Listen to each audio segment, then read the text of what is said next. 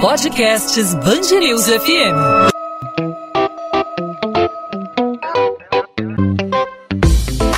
Dois às 20, com Maurício Bastos e Luana Bernardes.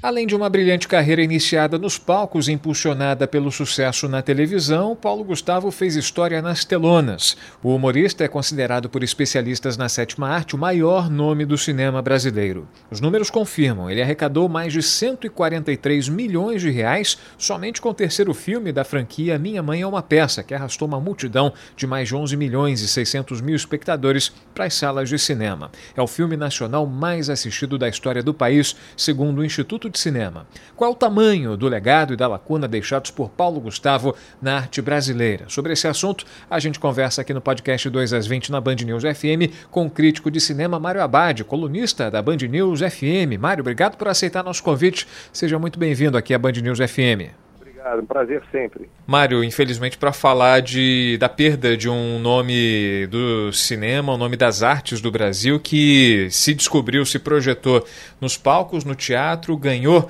a televisão, se projetou de maneira ainda mais intensa e no cinema é, foi avassalador em termos de números, né? em números de cifras arrecadadas, em número de bilheteria. Qual o legado que Paulo Gustavo deixa para o cinema do Brasil?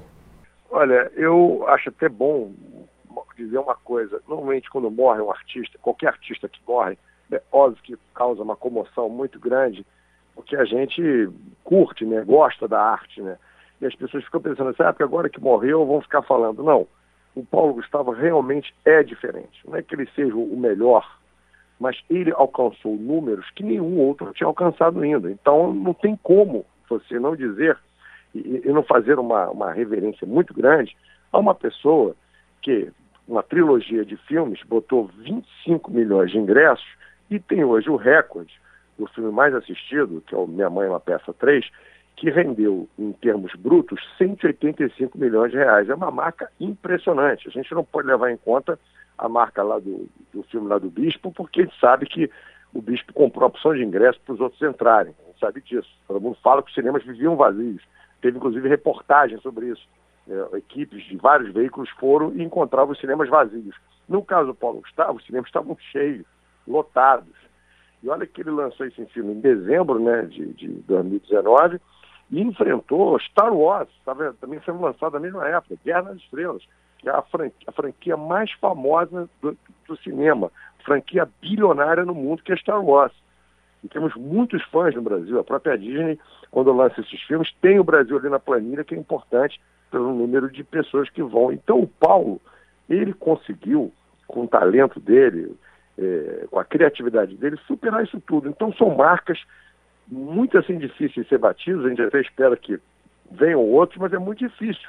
Porque o Paulo, ele é, criou personagem, né, criou uma, um personagem em que todas as pessoas é impossível que você não conheça. Pessoas assim na sua casa, na sua família, eh, seus amigos, eram personagens que, eh, que a gente sabia quem eram, eram personagens muito humanos, muito próximos. É óbvio que numa criação cinematográfica você às vezes tem que fazer um exagero, é normal, você faz parte da criação, né? Inclusive da piada, a piada pede o exagero, né? Até nos filmes sofisticados do Woody Allen tem um exagero. Só que a gente via aqueles personagens eram de carne e osso.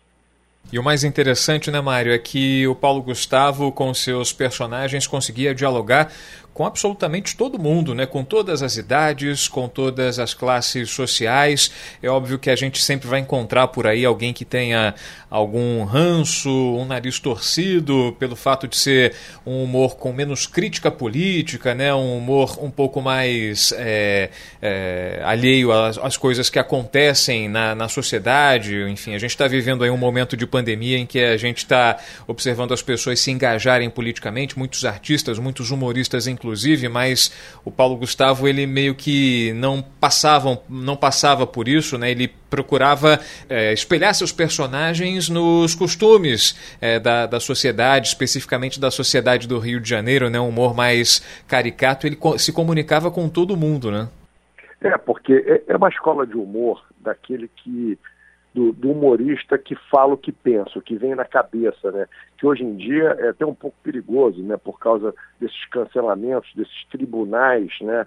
Das redes sociais de inquisição, em que as pessoas não conseguem diferenciar uma boa piada. Inclusive, o Paulo Gustavo, a gente está falando aqui, é, ele vem nessa escola do Zé Trindade, do Dercy Gonçalves, do Costinha, daquelas pessoas que falam o que pensam, realmente cada um na sua seara. Mas o discurso do Paulo Gustavo tinha um discurso social grande, sim. Ele falava de diversidade, ele estava, ao mesmo tempo que ele interpretava Dona Hermínia, que os personagens todos, ele estava fazendo um discurso é, ótimo e bom e importante para o gênero, né, para os gêneros sexuais, porque a gente acha que é só piada, não era só piada, não. Porque o, os grandes mestres da comédia são aqueles que colocam o discurso nas entrelinhas. Se a gente for pensar no Charlie Chaplin, guardado as devidas proporções, o, todos os filmes do Chaplin eram muito engraçados. Ele fazia o Eterno Vagabundo, o Carlitos, que era o personagem dele, né? Eu, como podemos dizer isso, o Paulo Gustavo, em relação a Dona Hermínia, personagem mais famoso, a gente ria daquelas piadas todas, mas sempre havia um questionamento social em tempos modernos, luz da cidade, a relação quando ele fugia da polícia, ele sempre estava fazendo uma, uma, uma, uma crítica à autoridade, alguma coisa. Só que era tão assim perceptível, e isso que é genial. Eu acho que os melhores artistas são aqueles que dão o seu recado de uma maneira implícita e você, ao mesmo tempo que consegue muito entretenimento, que as pessoas que não querem pensar vão rir, e aqueles que querem pensar vão ser alimentados também. A gente pode citar a música Chico Buarque, quando lançou aquelas músicas maravilhosas na época da ditadura, em que a censura não entendia as letras dele, mas quem queria entender estava ali. Então, para mim, isso que é o mais importante. Paulo Gustavo sabia fazer rir, ele era um cara engraçado e atendia a todos os públicos. Você falou, todo mundo se identificava e atendia todos os públicos. Quem quer buscar a crítica social, a crítica da maneira que a nossa sociedade é, da família, essa coisa do gênero, você vai encontrar ali implicitamente. Só que ele não perde a piada por causa disso. É diferente de certos humoristas, certos até escritores, que param, de repente, a história, param a narrativa, agora vou começar um discurso. Preste atenção no meu discurso, que é bacana também, é uma outra forma de fazer, mas essa forma acaba incomodando o povão. E já o, o Paulo Gustavo não, ele inseria aquilo na fórmula. Então você estava ele estava alimentando a duas vertentes do público. Agora falando da, da indústria cinematográfica, né, o Mário Abad, a gente está conversando com o Mário Abad, que é crítico de cinema, colunista aqui da Band News FM. O Paulo Gustavo, além de ser muito talentoso com os personagens que ele, que ele colocava em prática no palco, na televisão e também no cinema. Você falou aí da Dona Hermínia, a mais é, conhecida de todas, né? que, é, tra que transpôs as telas, transpôs aí os palcos e virou meme. Hoje faz parte do nosso dia a dia é, no, no, no humor que é é, peculiar, tradicional da internet, o Paulo Gustavo, além de um exímio ator, um exímio intérprete, ele também era um grande realizador, um produtor e trabalhava de forma muito intensa nas obras que ele colocava é, no, no, no, nas telas dos cinemas. Né? Ele, além de ator, ele era um realizador acima de tudo, né? Sim, ele começou. Eu acho que tudo são etapas na vida, né? Obviamente que ele deveria ter esse desejo né, de alcançar a fama que ele conheceu, conseguiu o sucesso, e quando você consegue essa fama e sucesso, você começa a controlar aquilo que você vai fazer. E com você, com esse maior controle, você tem maior poder de decisão. Esse último filme, que é a maior bilheteria, ele era o produtor do filme. Então ali ele tem um poder mais de decisão do que vai para a tela e que não vai. Não que ele não respeite os roteiristas, que ele fazia parte, ou a diretora do filme, mas ele é uma voz atuante também. É diferente de quando você é contratado para fazer um trabalho, como foi o começo da carreira dele. Então, a partir do momento que ele se tornou também um realizador, um produtor, ele pôde tomar decisões. E aí você começa uh, um processo colaborativo melhor, porque você consegue passar mais do que você quer fazer, o seu texto, as piadas, há uma colaboração maior. E, e, não é à toa que esse filme aí bateu recorde, né? Os três filmes são muito bons, mas o terceiro ele é muito interessante e tem pedaços que a gente vê que está ali, o que eu acabei de dizer, só que sem perder a piada. Está tudo ali dito sobre a questão da, da, da opção sexual dele, e a relação dele com a mãe, aquela coisa que ele faz a própria mãe dele, conversando com ele, né? Você sempre vai ter o amor aqui em casa, minha preocupação é na rua, né? Então, isso tudo faz parte da nossa realidade. A gente sabe disso, ele até falou isso em entrevistas, né? Que ele era um afortunado e feliz de ter tido uma família muito compreensiva, mas que existem dezenas, milhares de casos no Brasil, a gente sabe disso, de pessoas que não aceitam, que expulsam os filhos de casa, enfim, cometem atos de violência. Então, tem um discurso ali, sim. Muitas pessoas que assistiram esse filme, que passaram por, por, por uma situação mais violenta, uma situação estava se vendo representado ali. E, e, eu acho que isso, inclusive, ajuda, né, auxilia essa pessoa a seguir em frente naquilo que ela quer ser. Né? E para passar o recado né, que ele se propôs a dar nesse, nessa trilogia e mais especificamente no, no, no terceiro filme é, da, da sequência Minha Mãe é uma Peça, né, é interessante a forma como ele colocou a família dele dentro do filme. Né, além de retratar, além de ser a mãe dele é, diante das câmeras, né, a Dona Hermínia, um personagem inspirado na mãe, ele conseguiu levar para a cena o personagem do namorado do filho da Dona Hermínia, que era era o próprio marido dele, o Thales Bretas, o dermatologista, também as crianças Exatamente. e toda essa angústia que ele tinha é, da, da, do medo da, da violência, da, da não aceitação é, em meio à sociedade, né? Ele, ele conseguiu levar a família para dentro dos filmes dele. É, ele levou a família, levou a, as crenças dele, aquilo que ele acredita, ele levou ele, né? Ele levou ele ali para dentro. E, e a, a partir que ele leva ele ali para ali, muitas pessoas se sentiram representadas, confortadas, inclusive com coragem de tomar uma atitude como ele tomou, né? Porque é muito difícil, né? A gente não pode de, é, querer esconder, né? A gente às vezes gosta de esconder, dizendo que o Brasil é um país perfeito, né? Como os Estados Unidos, que não tem racismo. Não, nós somos um país racista, nós temos, nós temos é, é, um problema também da diversidade sexual, da aceitação, a gente é um país homofóbico, a gente sofre de todos esses males que vários países sofrem. O Brasil tem muitos problemas. Se a gente for procurar os números, a gente vai ver o número de, de, de gays que são assassinados toda hora, de uma maneira trágica e violenta. Isso é um problema na sociedade brasileira. E a partir do momento que você vê uma pessoa, como Paulo Gustavo, que escreve sobre isso, que coloca isso na tela de cinema e é aceito e se torna um sucesso no Brasil inteiro, no Brasil todo, você vê que é, é, você está rompendo, está tentando. É, é mais um, uma maneira de romper essa homofobia e, e isso que acontece na sociedade brasileira. Eu acho que ele foi muito corajoso. Mário, para a gente finalizar, é, desde já agradecendo aqui a sua participação, a gentileza da tua participação é, como especialista é, no, no assunto cinema, né? A gente é, é uma, é uma pergunta meio que inevitável, né? Diante é, da repercussão da morte do, do, do, Paulo Gustavo, que sensibilizou a todos, todos os brasileiros, né?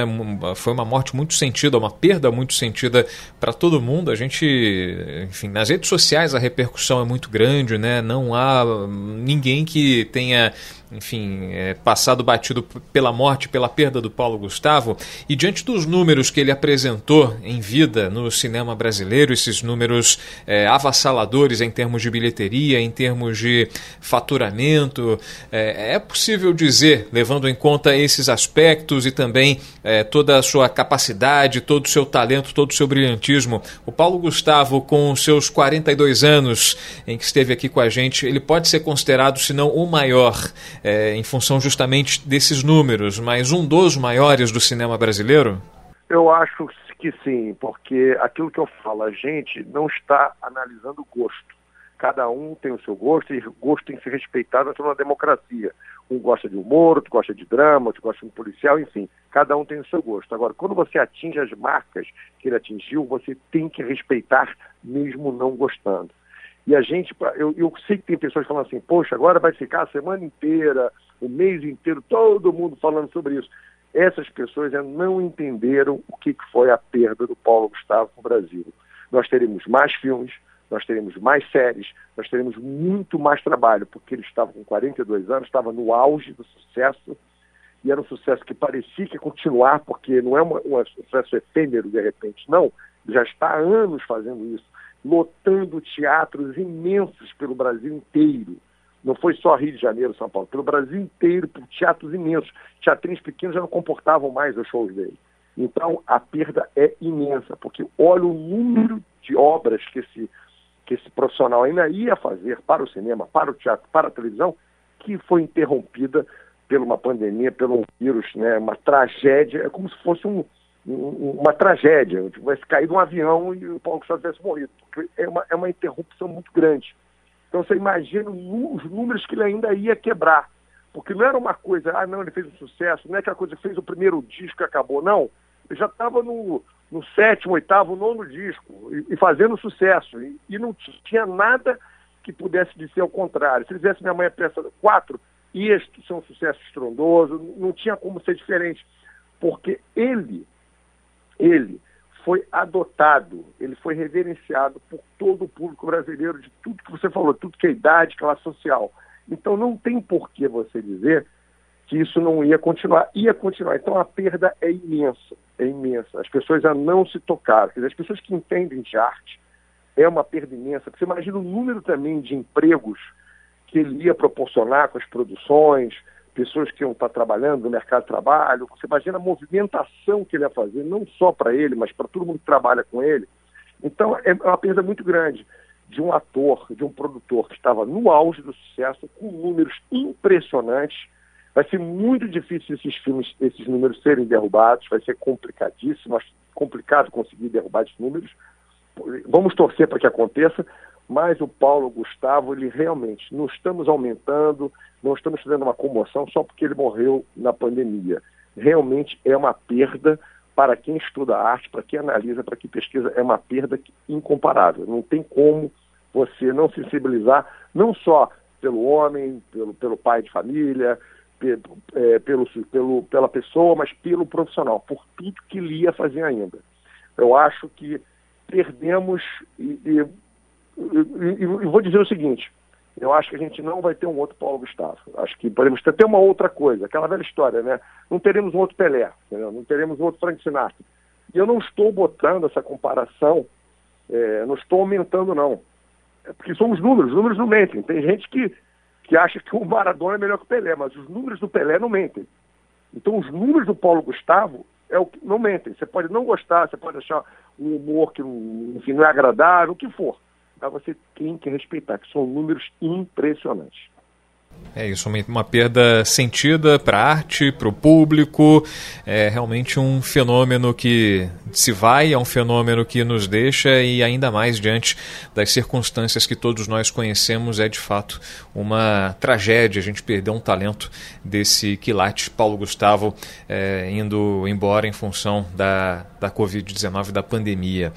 É, Mário Abad, obrigado mais uma vez pela sua participação, pela, pela, pela sua aula aqui com a gente, pelo papo, falando sobre a vida e a obra de Paulo Gustavo e o legado que ele deixa para a arte brasileira, em especial para o cinema. Mário, mais uma vez, obrigado e até uma próxima oportunidade. Muito obrigado pelo convite. Só lamento estar participando num momento tão ruim, né? Mas vamos pelo menos ficar com a seguinte ideia na cabeça pelo menos o Paulo passou por aí, como fosse um cometa, né? Só que ele não foi só um cometa, né? Foi uma constelação, porque foi aquilo que eu disse, são anos. Não foi só um filme, não foi só uma peça, foram anos. Obrigado aí pelo convite, foi um prazer participar e ajudar aí, mesmo nesse momento tão difícil. Um abraço, Mário Abad, colunista da Band News FM, comentarista de cinema, crítico de cinema, é, aqui com a gente no podcast 2 às 20 na Band News FM. Um abraço. Abraço. 2 às 20, com Maurício Bastos e Luana Bernardes.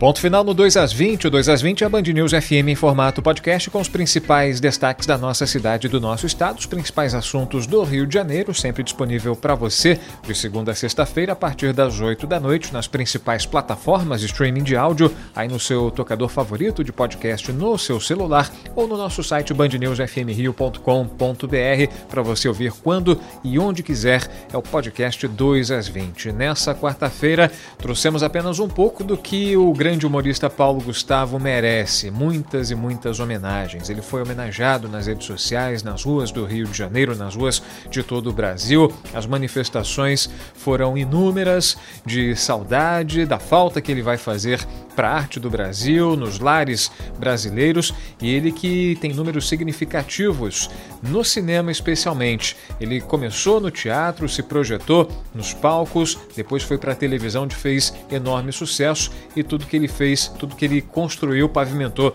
essa carreira brilhante na arte brasileira e no cinema ele realmente fez história. Trouxe números milionários, cifras milionárias de arrecadação na sétima arte e levou multidões para as salas de cinema. Os especialistas, como Mário Abad, colunista aqui da Band News FM, consideram aí o Paulo Gustavo o maior nome do cinema brasileiro pelos números que ele apresentou aí com o seu trabalho. Somente com o terceiro filme da franquia Minha Mãe é uma Peça, levou mais de 11 milhões e 600 mil espectadores para as salas de cinema e foram mais de 143 milhões de reais só com o Minha Mãe é uma Peça 3. Números incontestáveis. Paulo Gustavo jamais será alcançado por outro artista brasileiro na sétima arte. Podcast 2 às 20 volta nessa quinta-feira e, claro, a gente conta sempre com a sua participação, interagindo com a gente, fazendo suas perguntas, suas críticas, suas sugestões. Fique à vontade para participar. Você fala comigo pelo Instagram, no arroba Maurício Bastos Rádio. E, claro, com os perfis da Band News FM, não só no Instagram, como no Twitter, também no Facebook. Fique à vontade para participar. A gente volta nessa quinta-feira, o encontro está marcado. Tchau, tchau, gente.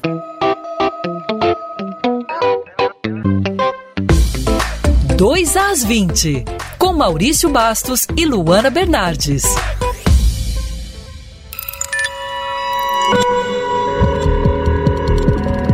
Podcasts News FM.